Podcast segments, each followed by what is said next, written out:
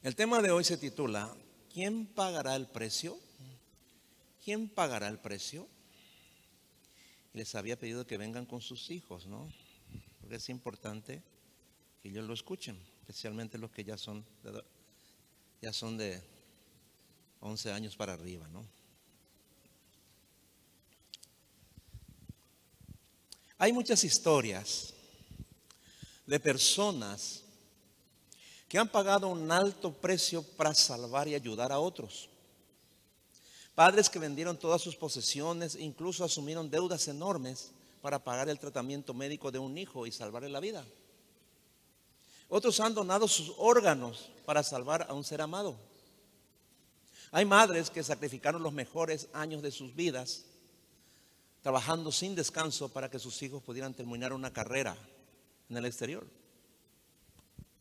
Cuando alguien desea o necesita algo que cuesta demasiado, o lo que parece que en sus fuerzas es muy difícil de lograr, debe estar dispuesto a pagar el precio. En ese sentido, nuestra salvación tenía un precio demasiado alto. Muy alto que ningún ser humano podría pagar. Podía haber pagado, ¿no? Porque se requería la muerte de una persona perfecta, inocente, que nunca cometió pecado. Y debía morir esa persona en la cruz. Que era la muerte más horrible, la más horrenda clase de muerte que un ser humano podía sufrir. Dice Isaías capítulo 53, versículos del 4 al 10. Isaías 53, versículos del 4 al 10. Dice lo siguiente respecto al Señor Jesús. Ciertamente, Él cargó con nuestras enfermedades y soportó nuestros dolores, pero nosotros lo consideramos herido, golpeado por Dios y humillado. Él fue traspasado por nuestras rebeliones y molido por nuestras iniquidades. Sobre Él recayó el castigo precio de nuestra paz, y gracias a sus heridas fuimos sanados. Todos andábamos perdidos como ovejas, cada uno seguía su propio camino, pero el Señor hizo recaer sobre él la iniquidad de todos nosotros. Maltratado y humillado, ni siquiera abrió su boca. Como cordero fue llevado al matadero como oveja enmudeció ante su trasquilador y ni siquiera abrió su boca. Después de aprenderlo y juzgarlo, le dieron muerte. Nadie se preocupó de su descendencia. Fue arrancado de la tierra de los vivientes y golpeado por la transgresión de mi pueblo. Se le asignó un sepulcro con los malvados y murió entre los malhechores aunque nunca cometió violencia alguna, ni hubo engaño en su boca. Pero el Señor quiso quebrantarlo y hacerlo sufrir. Y como Él ofreció su vida en expiación, verá su descendencia y prolongará sus días y llevará a cabo la voluntad del Señor. Ahora les pregunto, ¿pueden ustedes dimensionar cuán alto fue el precio que Dios pagó por nuestra salvación?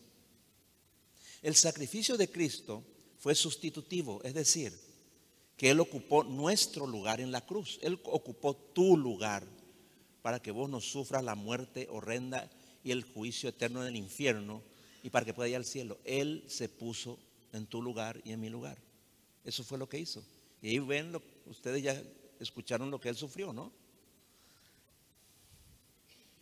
Entonces, Él sufrió en la cruz lo que nosotros debíamos sufrir por nuestros pecados en el infierno por toda la eternidad.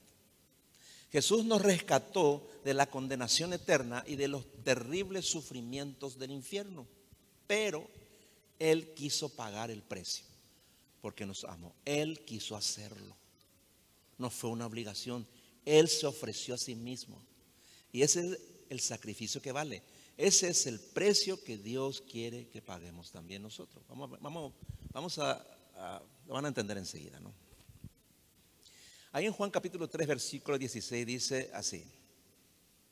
Porque de tal manera amó Dios al mundo que ha dado a su Hijo unigénito para que todo aquel que en él cree no se pierda, mas tenga vida eterna.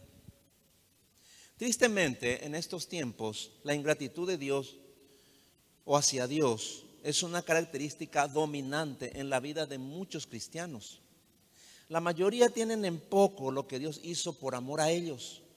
Ven con indiferencia el sacrificio de Cristo y no valoran el alto precio que pagó por amarles.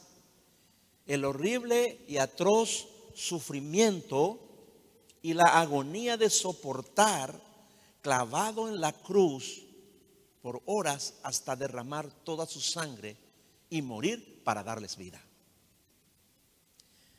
Ahí en Hebreos, capítulo 10, versículo 29, Hebreos 10, 29 dice, ¿qué creen que le pasará al que desprecia al Hijo de Dios? Es seguro que recibirá mayor castigo por considerar la sangre de Cristo una porquería, dice.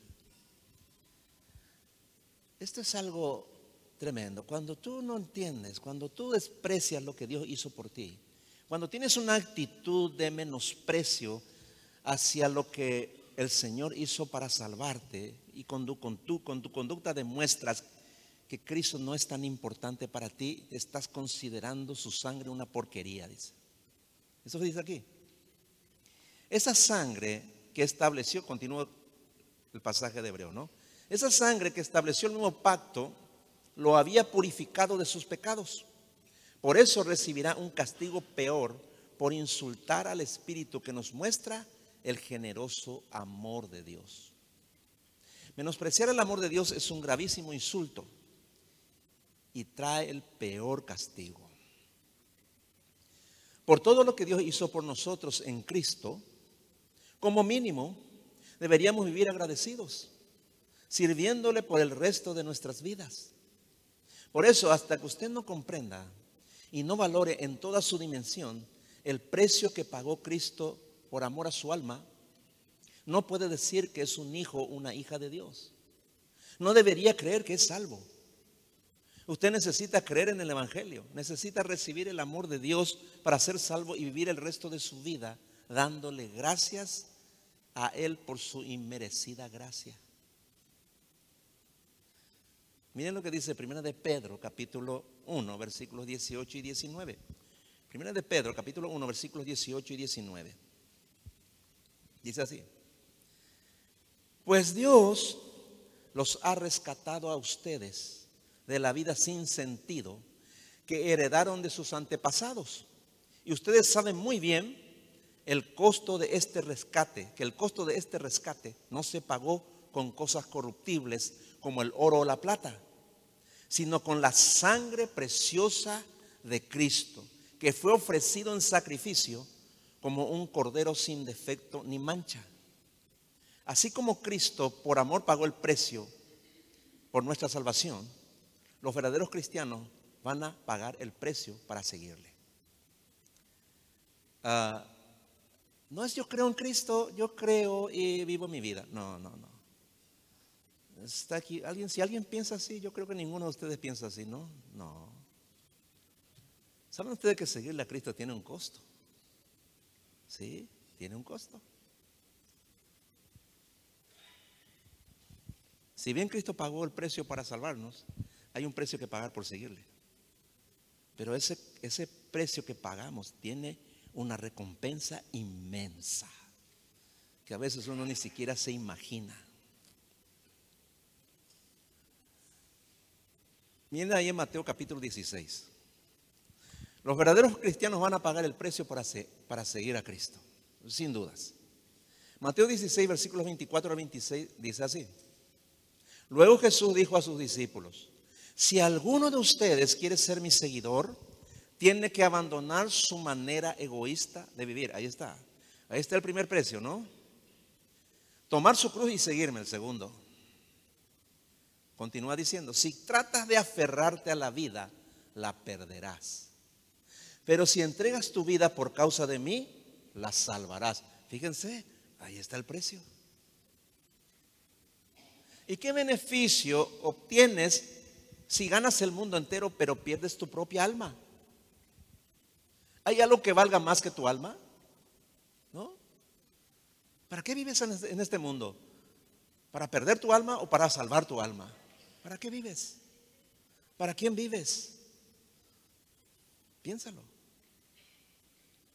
Jesús aquí enseña claramente que el discipulado tiene un precio.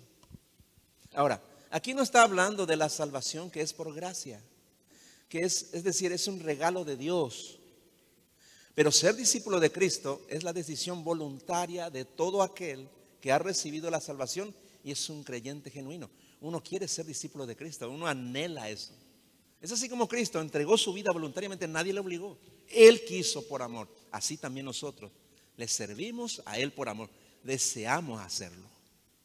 ¿Me entiende? Ahí usted se da cuenta de que es un verdadero cristiano, una verdadera cristiana. ¿eh?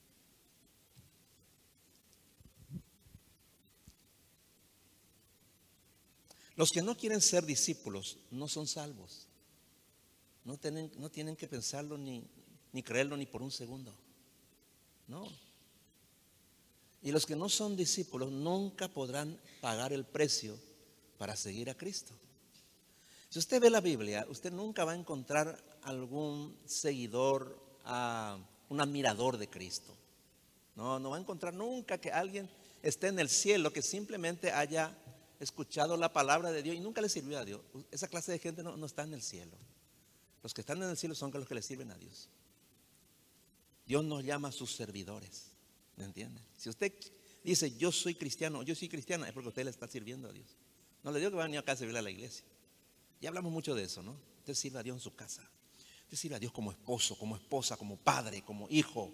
Usted sirve a Dios como empleado, como jefe, como profesional, como empresario, como sea. Usted sirve a Dios. Usted ya no se sirve a sí mismo. Eso significa que ha muerto a su yo, a su vida egoísta. Eso significa que usted está viviendo, ¿no? Para salvar su alma. Es decir, ya se salvó, ¿no? Pero usted está siguiendo eso, ¿no? Para consumar la salvación que Dios ya ganó para usted en la cruz. Dice el versículo 24, lo leemos otra vez, dice. Si alguno quiere, de ustedes quiere ser mi seguidor, dice. Eso significa ser su discípulo de manera incondicional, personal e íntima. Y la única forma de ser un verdadero discípulo de Cristo es rompiendo cualquier vínculo o relación que ate al hombre consigo mismo. Dice el versículo 24, la segunda parte, tiene que abandonar su manera egoísta de vivir, desvincularte de tu yo, significa eso. Eso es un proceso, ¿no? No se consigue de la noche a la mañana. Es un proceso. ¿no? Cuando usted se desvincula de su yo, usted puede tener una relación perfecta con Dios, ¿no? Nuestro yo, nuestra vida egoísta es lo que nos separa de Dios. Y en nuestra vida egoísta están todos los peores pecados que siempre hemos cometido. Ahí están. Te desvinculas de tu yo y el pecado queda anulado. O queda allí, ¿verdad? Pero, pero tienes una relación, ya no impide tu relación con Dios, ¿no? ¿Me entiende? Y usted entonces vive para hacerle el bien a la gente. Todo el tiempo. Todo el tiempo. Usted dejó de quejarse y da gracias. ¿no? Vive una vida perfecta. Porque Dios está contigo todo el tiempo. ¿Cómo puede ser tu vida mala si Dios está contigo? ¿Me entiende? Lo que, lo, lo que está demandando acá Cristo es para nuestro bien. Es para tener una buena vida. ¿Me entiende? Es para eso vive para ser una bendición para su esposa, para su esposo, para su hijo, para su padre. Siempre, todo el tiempo. Y cuando falla pide perdón y continúa haciendo el bien, ¿me entiende? No va a encontrar usted un cristiano verdadero que sea amargado, que todo el día se queje, que esté con su cara de limón chupado allí, ¿no? Con su cara de amargado. No va a encontrar, hermano. No va a encontrar, hermano. Nunca. Puede tener periodos de bajón y compañía, pero ese no es su estilo de vida. estilo de vida ha cambiado. ¿Me entiende? Así es. Usted debe demostrar que usted es feliz con Dios. Si usted no puede demostrar eso, usted no es cristiano. Debe demostrarlo. Donde usted vive, donde usted anda, ¿no? Cualquier parte. Tiene que abandonar su manera egoísta de vivir para vivir de esa manera. Si no, olvídelo. Para seguir a Cristo, la condición es que renuncies a tu yo a tu vida egoísta para siempre. Porque tu ego es el enemigo firme y mortal de Dios. Ahora te pregunto, ¿crees que puedes pagar ese precio? Por supuesto que no. No en tus propias fuerzas. Decir no a tu egocentrismo es una tarea imposible sin la ayuda del Espíritu Santo que Dios pone en nosotros cuando nos salva. Dios nos llena con su Espíritu Santo para poder dejar de ser egoístas. No las 24 horas, pero sí es un, es una, es un crecimiento progresivo, ¿no? Ahora, el ego es una parte muy engañosa de nuestro ser y debe ser negado. Repito, ahí están todos tus pecados, todos tus problemas que están en tu ego. Aunque vos no entiendas, aunque no te haya dado cuenta nunca. Ahí está tu mayor problema. Los problemas de tu matrimonio están en tu ego. No están en tu esposo ni en tu esposa, en tu ego están. Ahí están todos. Los peores pecados que vos tenés están en tu ego, en tu yo. Y es el enemigo mortal de Dios, ¿eh? porque te separa de Dios.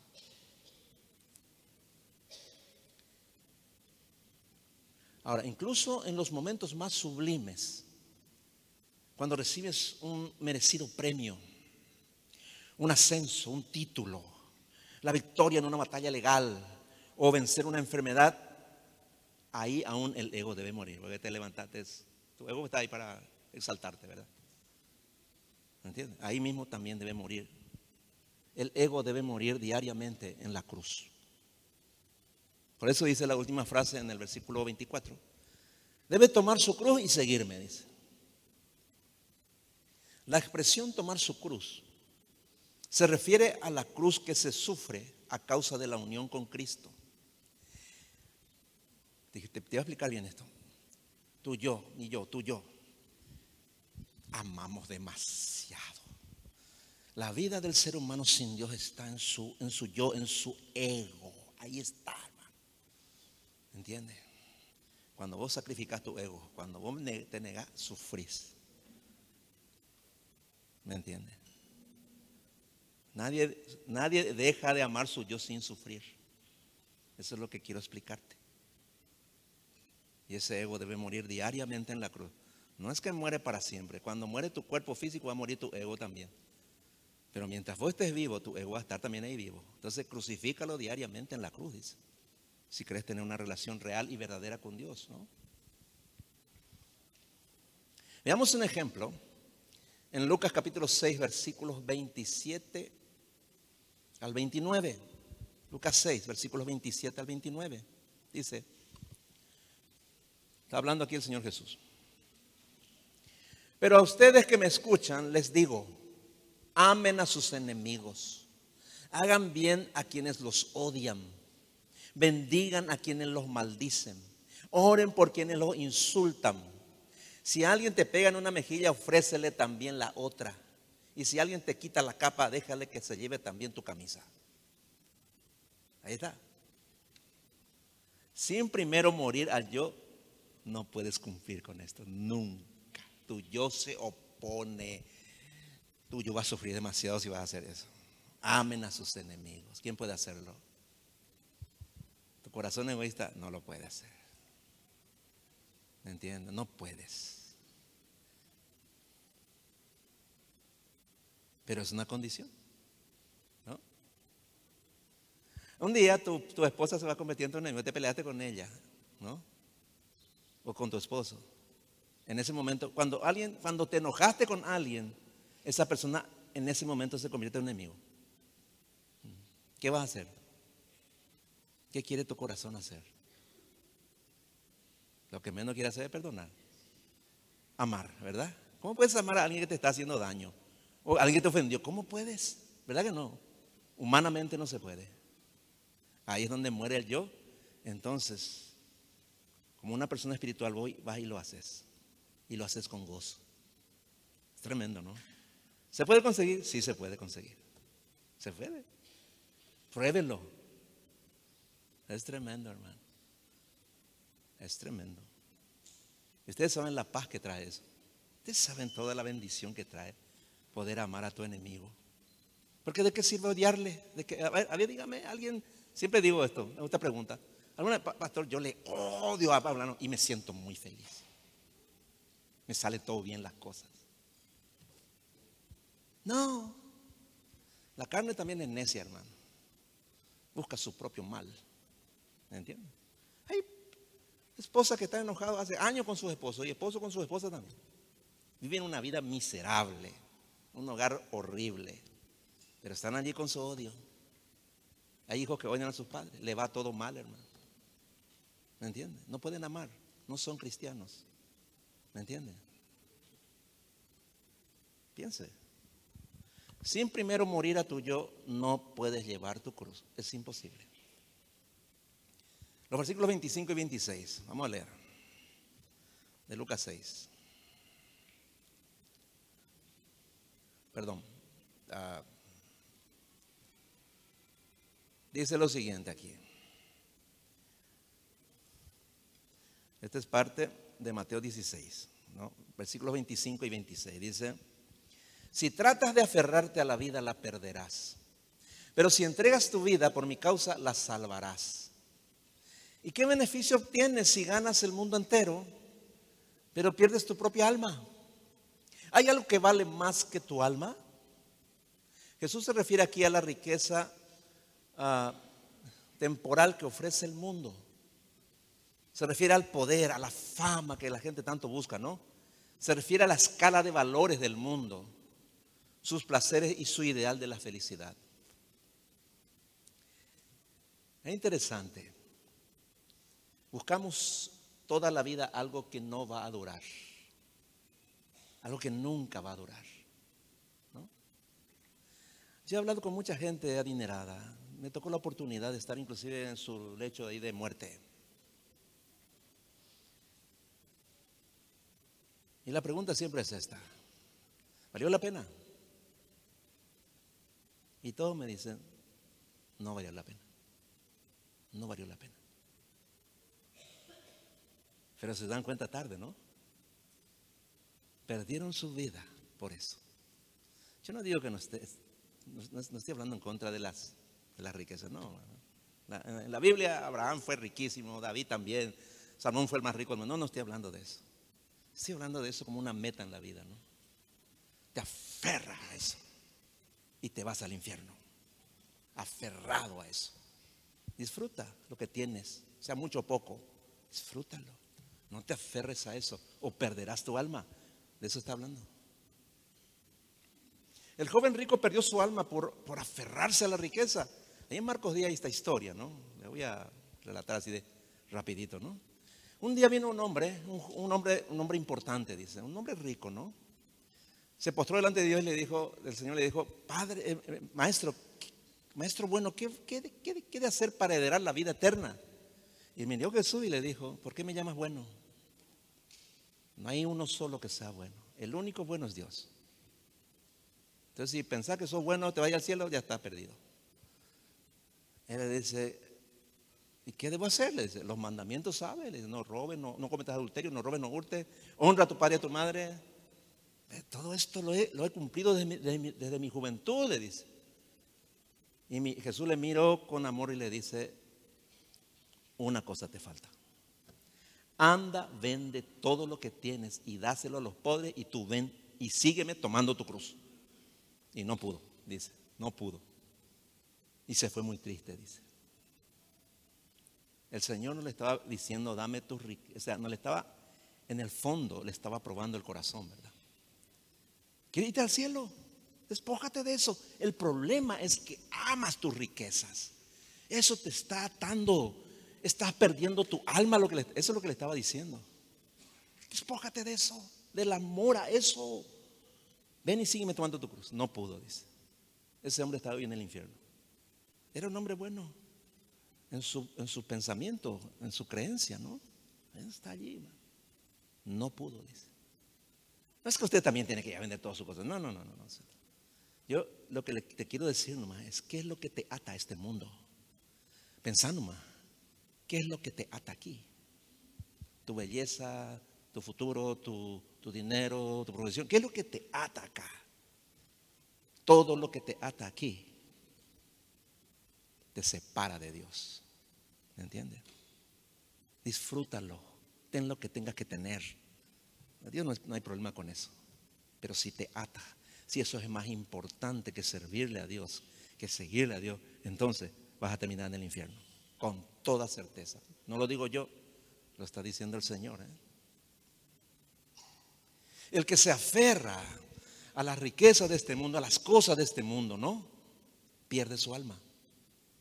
Pero el que sigue a Cristo para encontrar la verdadera meta de la vida, que es la verdad y la gloria de Dios, logra ganarla.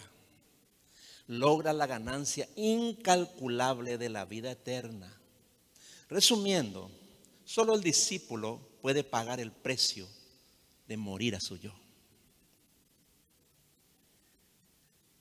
Morir a sus intereses personales por sobre todas las cosas como prueba de lealtad a los intereses de Cristo. Al poner los intereses del reino por encima de sus metas terrenales, gana la vida verdadera, indestructible y eterna. Entonces, ese es el precio para ganar la vida eterna. Segundo, ¿crees que puedes pagar el precio? Eso deberías contestarlo, ¿no? Otra razón para pagar el precio de ser discípulo de Cristo es que cuando Él venga, todos tendremos que rendirle cuentas de lo que hicimos en esta vida. Ahí Mateo 16, en el versículo 27 dice, Mateo 16, 27, pues el Hijo del Hombre vendrá con sus ángeles en la gloria de su Padre y juzgará a cada persona de acuerdo con sus acciones. Ahí está. Cada ser humano individualmente tendrá que rendir cuentas ese día y recibirá la paga por sus obras, por su conducta. La suma total de lo que hizo durante su vida en la tierra, incluyendo el abandono de su vida egoísta para seguir a Cristo o la decisión de rechazar su llamado a la salvación y a ser su discípulo, ¿no? Que tiene consecuencias eternas, ¿no? Solo quienes pagaron el precio para ser discípulos de Cristo tendrán la vida eterna. Después ninguno, ¿eh? ninguno. No hay nadie, hermanos, que no sea discípulo que esté en el cielo. No existe. Algunos tratan de hacer distinción entre ser discípulo o un discípulo y ser un cristiano. Sin embargo, la Biblia nunca hace esa distinción. Antes de ser llamados cristianos, los creyentes ya fueron llamados primero discípulos. Ser un discípulo de Cristo es ser un cristiano. Si alguno cree que puede ser hijo de Dios o hija de Dios sin ser discípulo de Cristo, está engañado y necesita con urgencia nacer de nuevo. Con urgencia. ¿Cuántos aquí han pagado el precio para seguir a Cristo? ¿Y cuántos hoy desean hacerlo? Son preguntas que deberían responderse, ¿no? Porque está en juego la eternidad, tu destino eterno. Nada más y nada menos, ¿no? También hay un precio que pagar por el alma de nuestros seres amados. Muchos creen que para ser un buen, un buen, cristiano solo hay que congregarse fielmente, participar de la adoración con los hermanos, escuchar el sermón y durante la semana orar, leer la Biblia y procurar obedecer a Dios. Y sí, eso es una parte importante de nuestra vida cristiana, pero no como una serie de normas que uno cumple para estar bien con Dios, para cumplir con Dios. No. En realidad, la vida cristiana es una lucha feroz. Eso dice la Biblia, hermano. Es una guerra, es una lucha. Primero contra nuestra carne, hermano. Nuestro yo no se vence fácilmente. ¿eh? No, hermano, es así. Vos sos cristiano, empezás a luchar contigo mismo, contra tu naturaleza humana, ¿no? tu naturaleza pecaminosa que vive en vos. ¿no? Contra eso vos luchas. Si vos no luchás, no le vas a poder obedecer a Dios. Imposible es. Entonces tenemos una lucha diaria contra nuestro yo. Por eso dijo el Señor, crucifica tu yo en la cruz para poder seguirme. Eso. Segundo, el segundo gran enemigo es el mundo. ¿no? El mundo y sus deseos. El mundo y sus maravillas, ¿no? El mundo es algo tremendo, hermano. Te ofrece cosas que vos no podés rechazar, ¿no? Así es. Todo lo que te ofrece el mundo. Pero al mismo tiempo, el mundo es enemigo de Dios. Eso no significa que vos no puedas. Quiero aclararte esto porque, para que no piensen mal, ¿no? Dios quiere que disfrutemos de las cosas, no que las amemos. El único que merece ser amado es Él. Disfruta, disfruta de la vida, pero que nada te ate a este mundo, ¿me entiende? Porque vos y yo podemos morir en cualquier momento. Ese es el tema. ¿O no? ¿O cuántos de ustedes creen que pueden vivir mucho tiempo? ¿Cuántos de ustedes? No, yo voy a morir de viejo. ¿Verdad que no? Eh? Tus hijos pueden morir mañana. ¿eh? No debe haber nada que te ate a este mundo. Disfrútalo, pero que nada te ate. Vos tenés que estar con tu maleta puesta para irte arriba, hermano. Para irte al cielo.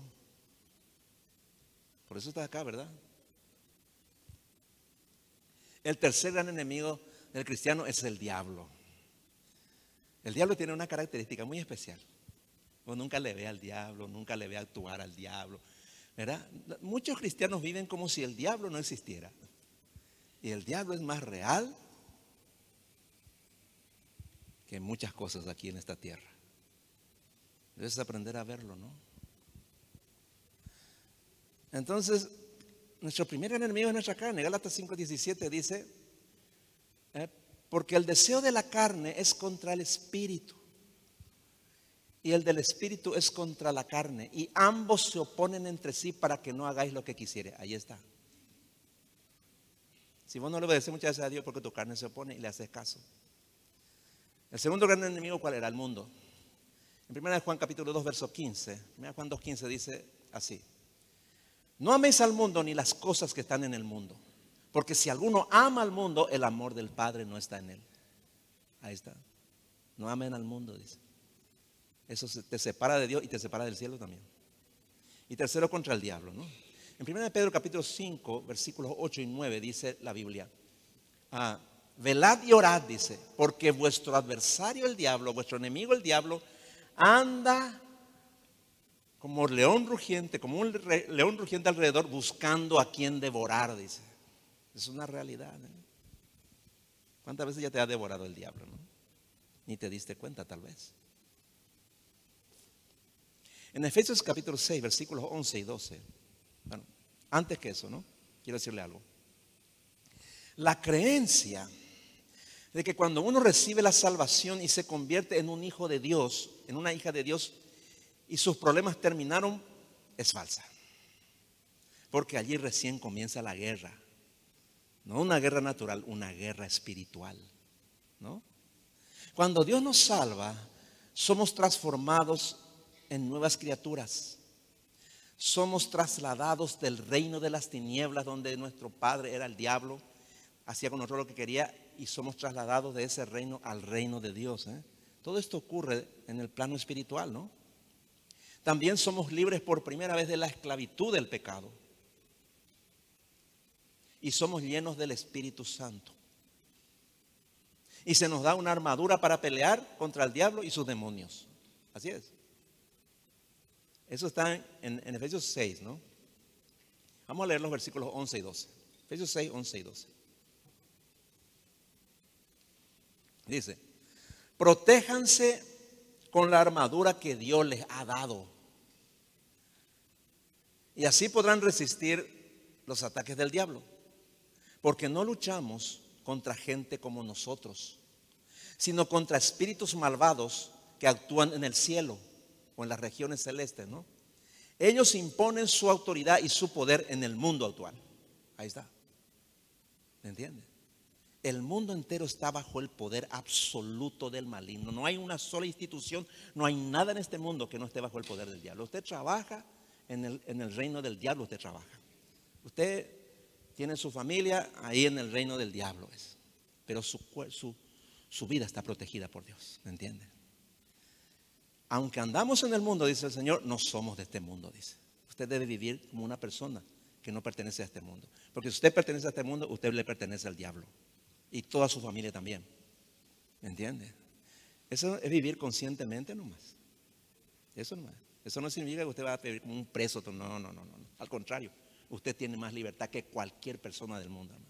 El cristiano tiene una libertad que nadie tiene. Pero eso es tema de otro mensaje, ¿no? Entonces, una parte de esta lucha que tenemos contra nuestra carne, contra el mundo y contra el diablo, es para mantenernos firmes en la fe, para obedecer a Dios. Y la otra es por el alma de nuestros seres amados. Este es el punto que quiero tocar ahora, ¿no?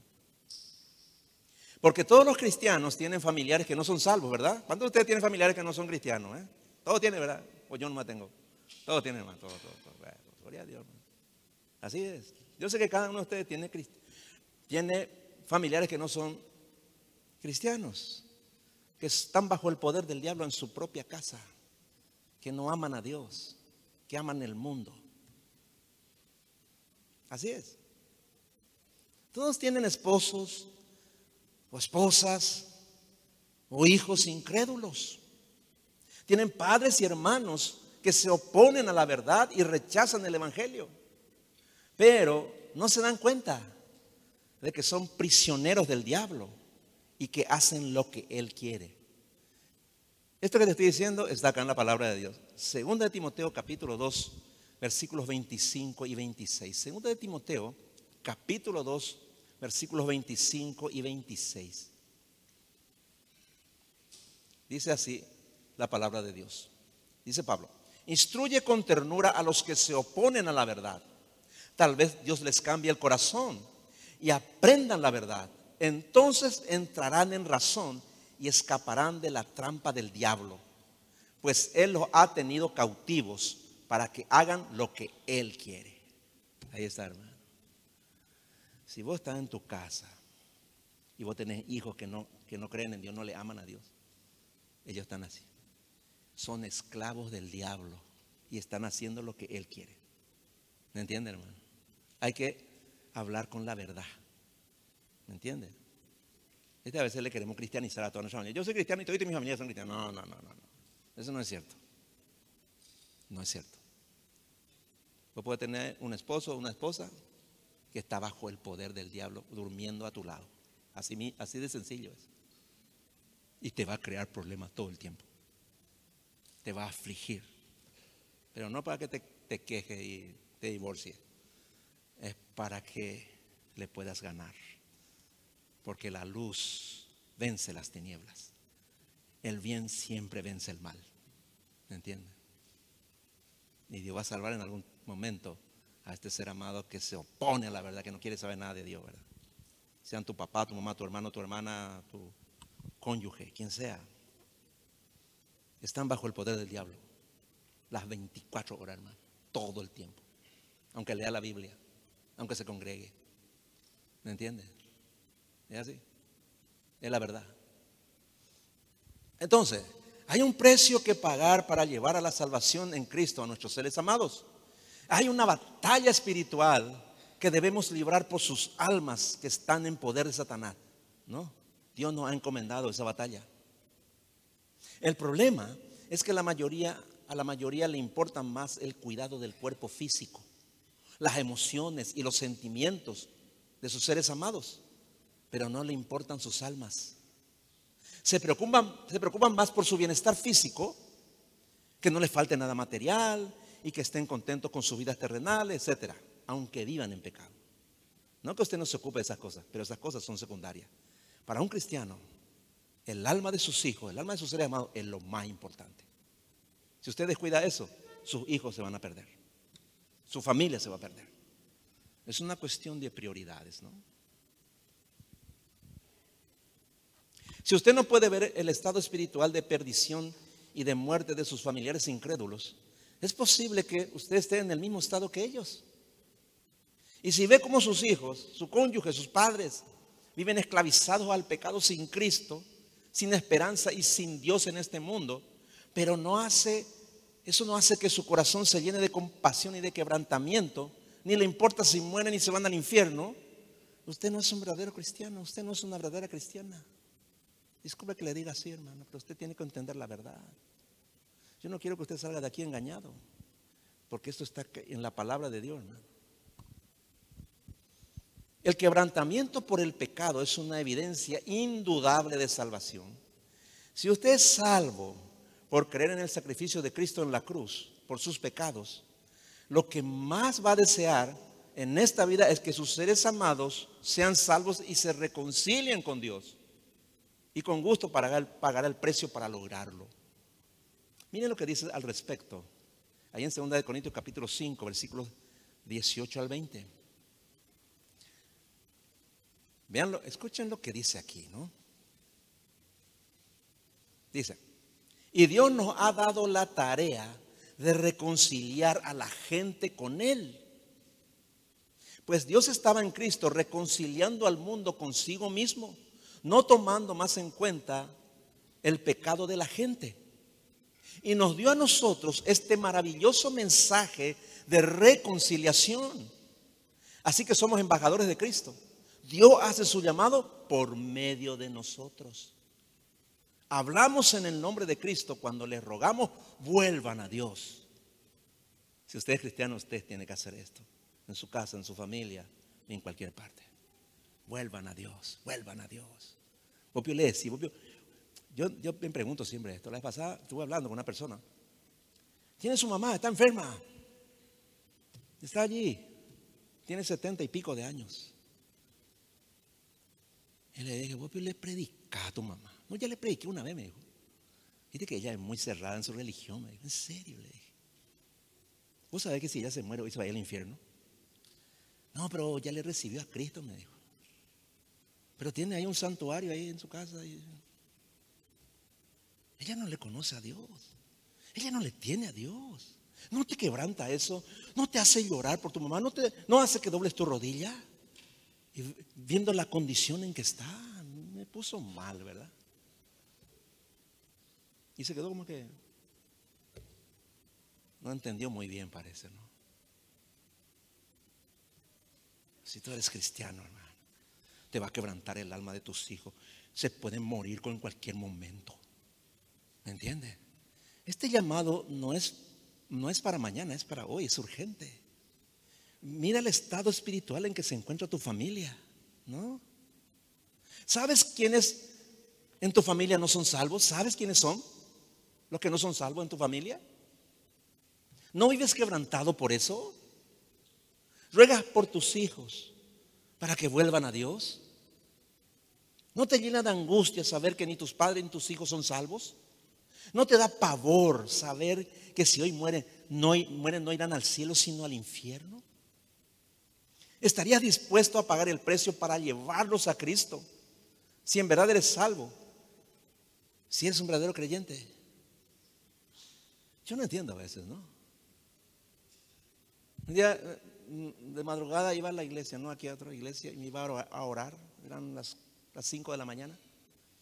Y le encontré a una persona en una esquina, le conocían, ¿verdad? Estaba el, el, el, estaba en un matrimonio, ¿no? Me acerqué, estacioné me, y le saludé y le dije, ¿qué están haciendo acá? Le dije, hora tan temprana, le dije. Le estamos esperando a nuestra hija, está en la discoteca, me dijo. ¿Ah, sí? Si estamos orando por ella, dice. ¿Para qué? No, y para que no le pase nada malo, dice. Ah. Y me fui, no le dije nada. Le estás mandando al infierno a tus hijos. ¿Me entiendes? Le estás mandando al infierno. Pero muchos no entienden eso, hermano. Ser cristiano es pagar un precio, hermano. Ser cristiano es pagar un precio. Si estás entre el mundo y Dios, hermano, estás mal. Usted puede decirme a mí, vos sos muy estricto. No, no, no soy yo, hermano. Si yo pudiera rebajar las demandas de Cristo, lo haría, hermano. Pero no es así, es lo que enseña la Biblia. Entonces, si en verdad eres salvo, si eres un verdadero creyente, vas a pagar el precio para reconciliar a tus seres amados con Dios. Esa es tu misión más importante en esta vida. Para eso Dios te dejó con vida después de salvarte. Hermano, yo desearía que todos los niños que están ahí en la escuela dominical, sus hijos, lleguen a ser salvos antes de que entren en la adolescencia.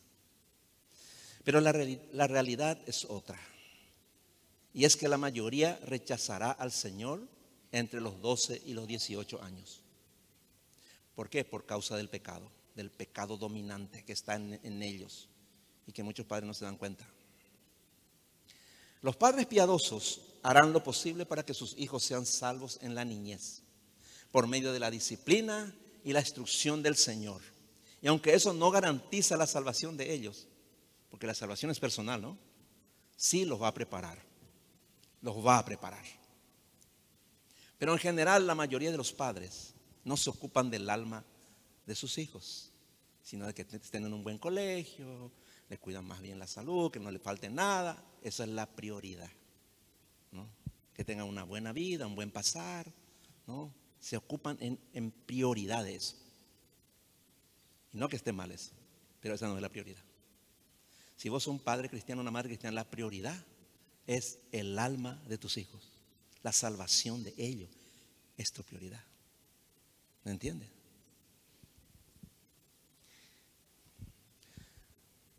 Como dije al comienzo, todos los niños nacen en pecado, todos los niños, todos. Y sus pecados crecen con ellos.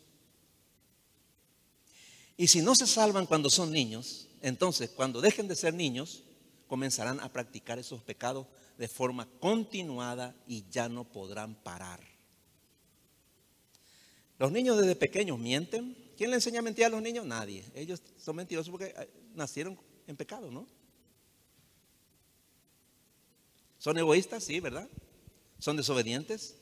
Algunos son crueles, pero en la adolescencia la mayoría comienza a pecar los pecados peores. En general, hermano, la mayoría cuando empieza a pecar, empieza con la práctica de pecados sexuales. Es una realidad eso, ¿no? La lista de pecados, si usted mira la lista de los pecados que aparecen en la Biblia, usted va a encontrar siempre que empieza con los pecados sexuales. Es el pecado que más pronto se practica y el más dañino de todos, hermano. Ya le cuento eso, ¿no? Y le cuenta la Biblia también. Gálatas capítulo 5, verso 19. Gálatas 5, 19 dice.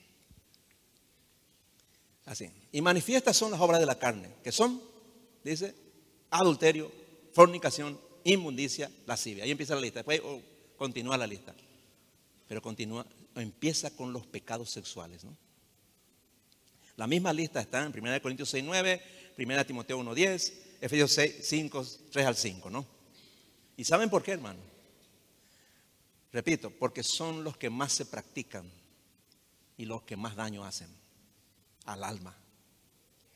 Cuando tus hijos se entreguen a la práctica de un pecado, debes saber que ya los perdiste, ¿eh? ya se perdieron, ¿no? Y no volverán a Cristo sino por el sufrimiento. Lo que le estoy diciendo es lo que dice la Biblia, hermano. Tal vez alguno vuelva de otra manera, pero en general van a venir con el sufrimiento solamente. Y vamos a ver esta verdad en la parábola del hijo pródigo. Ya lo leímos, vimos el domingo pasado. Vamos a verlo otra vez con más detenimiento, ¿no? El hijo pródigo es el hijo perdido, ¿no? ¿Cuántos no hemos tenido hijos perdidos? nosotros también hemos sido hijos perdidos, ¿no? Sí. Vamos a leer esta historia. Ahí en Lucas capítulo 11, versículos del 11 al 14. Lucas 15, perdón, versículos del 11 al 14. Vamos a ir por parte. Dice, también dijo, un hombre tenía dos hijos y el menor de ellos dijo a su padre, Padre, dame la parte de los bienes que me corresponde. Le pidió su herencia, ¿no? Y les repartió los bienes. No muchos días después, Juntándolo todo, el hijo menor se fue lejos, a una provincia apartada. Y allí desperdició sus bienes viviendo perdidamente. Ah, qué interesante, ¿no? Pregunto. Este hombre llegó a su mayoría de edad. Quería salir de su casa. Les pregunto. ¿Por qué quiso salir de su casa? ¿Por qué quiso hacerlo? porque quería salir a pecar, hermano. Ya no, aguantaba más, hermano, no aguantaba más. Ya no soportaba, en su casa no podía pecar. ¿Y qué, cuál era el pecado dominante de este joven? La lujuria, el pecado sexual. No podía traer mujeres en su casa. Su padre era un hombre piadoso, ¿no? tenía que salir. O si no, o caputa, iba, iba a aguantar, hermano. ¿Me entiendes? Así, coge. Su papá se dio cuenta.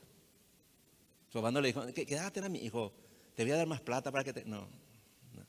Él entendió porque era un hombre espiritual. ¿no? Le da, se va.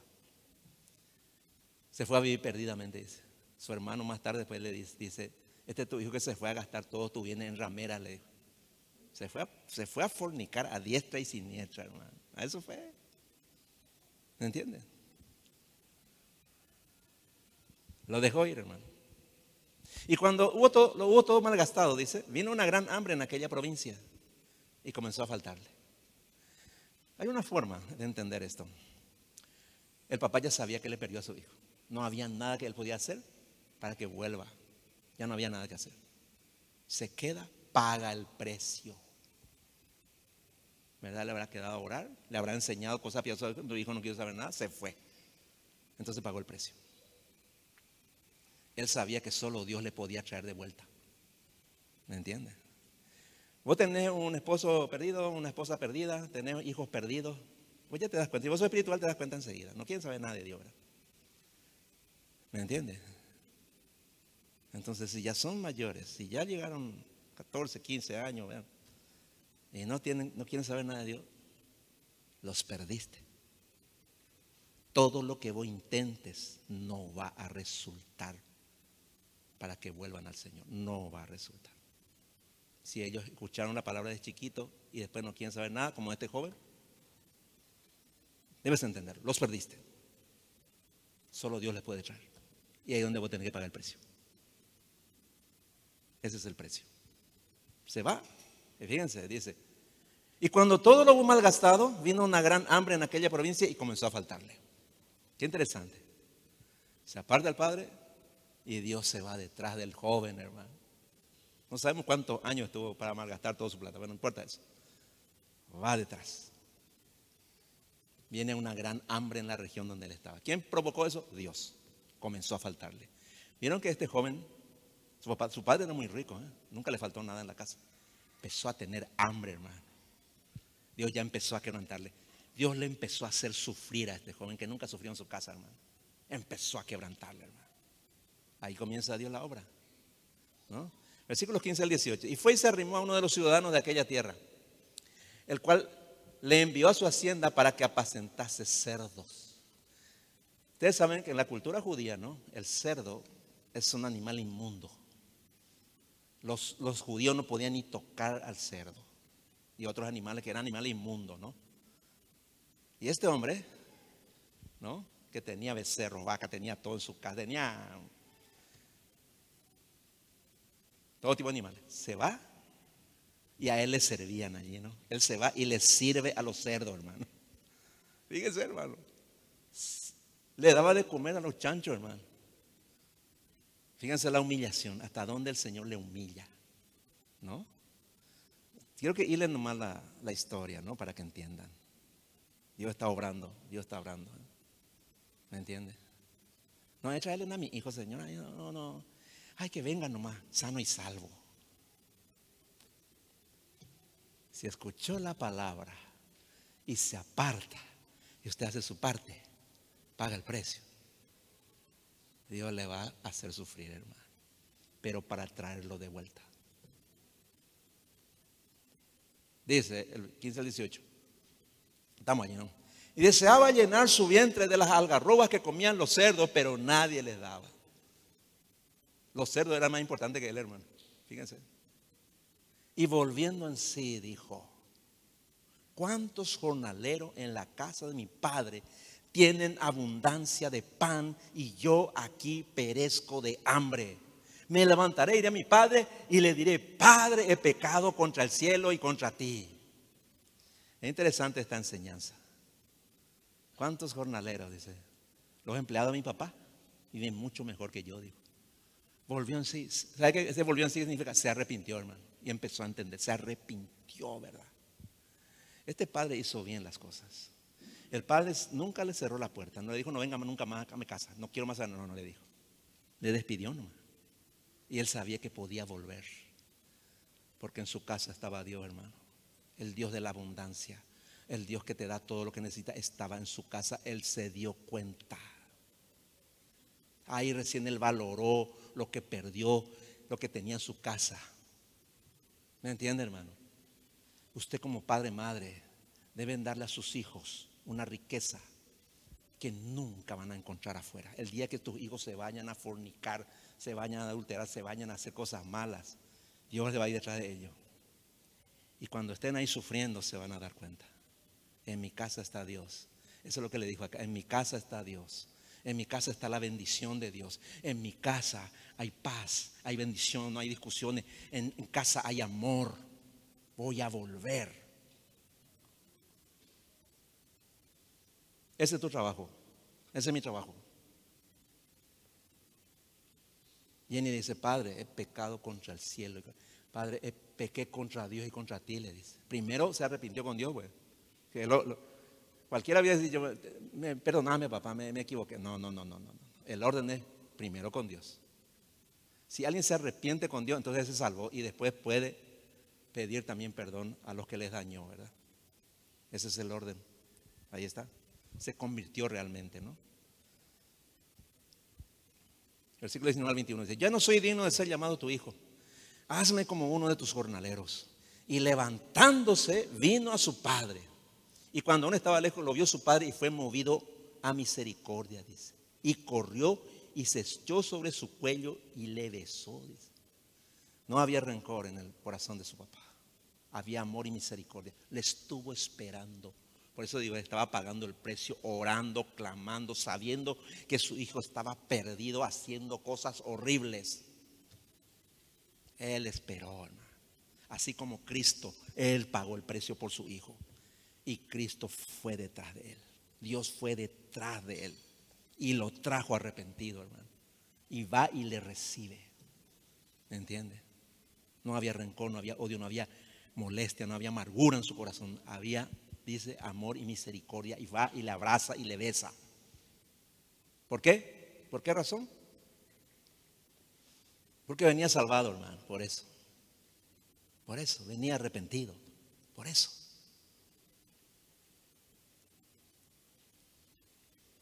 Y el hijo le dijo, Padre, he pecado contra el cielo y contra ti, ya no soy digno de ser llamado tu hijo. Humillación, ¿verdad? Como todo siervo de Dios, ¿no? Versículos 22 y 24. Pero el padre dijo a su siervo, sacad el mejor vestido y vestidle. Y poned un anillo en su mano y calzado en sus pies. Y traed el becerro gordo y matadlo. Y comamos y hagamos fiesta. Porque este mi hijo muerto era y ha revivido. Se había perdido y, es hallado. Y comenzaron a regocijarse. Y comenzó la fiesta ayer, la verdadera fiesta. En tu corazón de papá y de mamá nunca va a haber gozo, nunca, nunca. Hasta que tus hijos se conviertan a Cristo. Hasta que veas frutos en ellos, nunca. Y ese dolor, ese sufrimiento es lo que va a hacer que vos pagues el precio por ello. ¿Te das cuenta luego? Y si no te das cuenta, el estado de perdición que está en tu hijo, vos no sos cristiano. El mismo dolor, el mismo sufrimiento de Cristo por tu alma, Dios pone para que también le veas de esa manera a tus hijos. A eso es lo que pasó aquí. Vino salvado, ya terminaron los problemas, tu hijo se va a ir al cielo, vamos a hacer fiesta. ¿Me entiendes? Una verdadera fiesta. Porque la Biblia también dice que en el cielo hay fiesta, dice, hay gozo por cada pecador que se arrepiente. Tu hijo, tu ser amado se arrepiente, hay fiesta en el cielo también. Entonces, a la par que hay en el cielo fiesta, acá también en tu casa. ¿Me entiendes? Tu hijo nunca debe recibir la mejor fiesta mientras sea inconverso. Nunca. La mejor fiesta para tu hijo, para tu hija que no le tienen a Dios, debe ser cuando vengan arrepentidos a los pies de Cristo. Ahí tira la casa por la ventana, así como se dice, ¿no? Antes no. Porque si no, nunca le van a conocer a Cristo. Vos le da todo lo mejor para acá. No necesitan de Dios, hermano. No necesitan de Dios. Nunca se van a convertir. ¿Me entienden? Usted tiene que entender eso.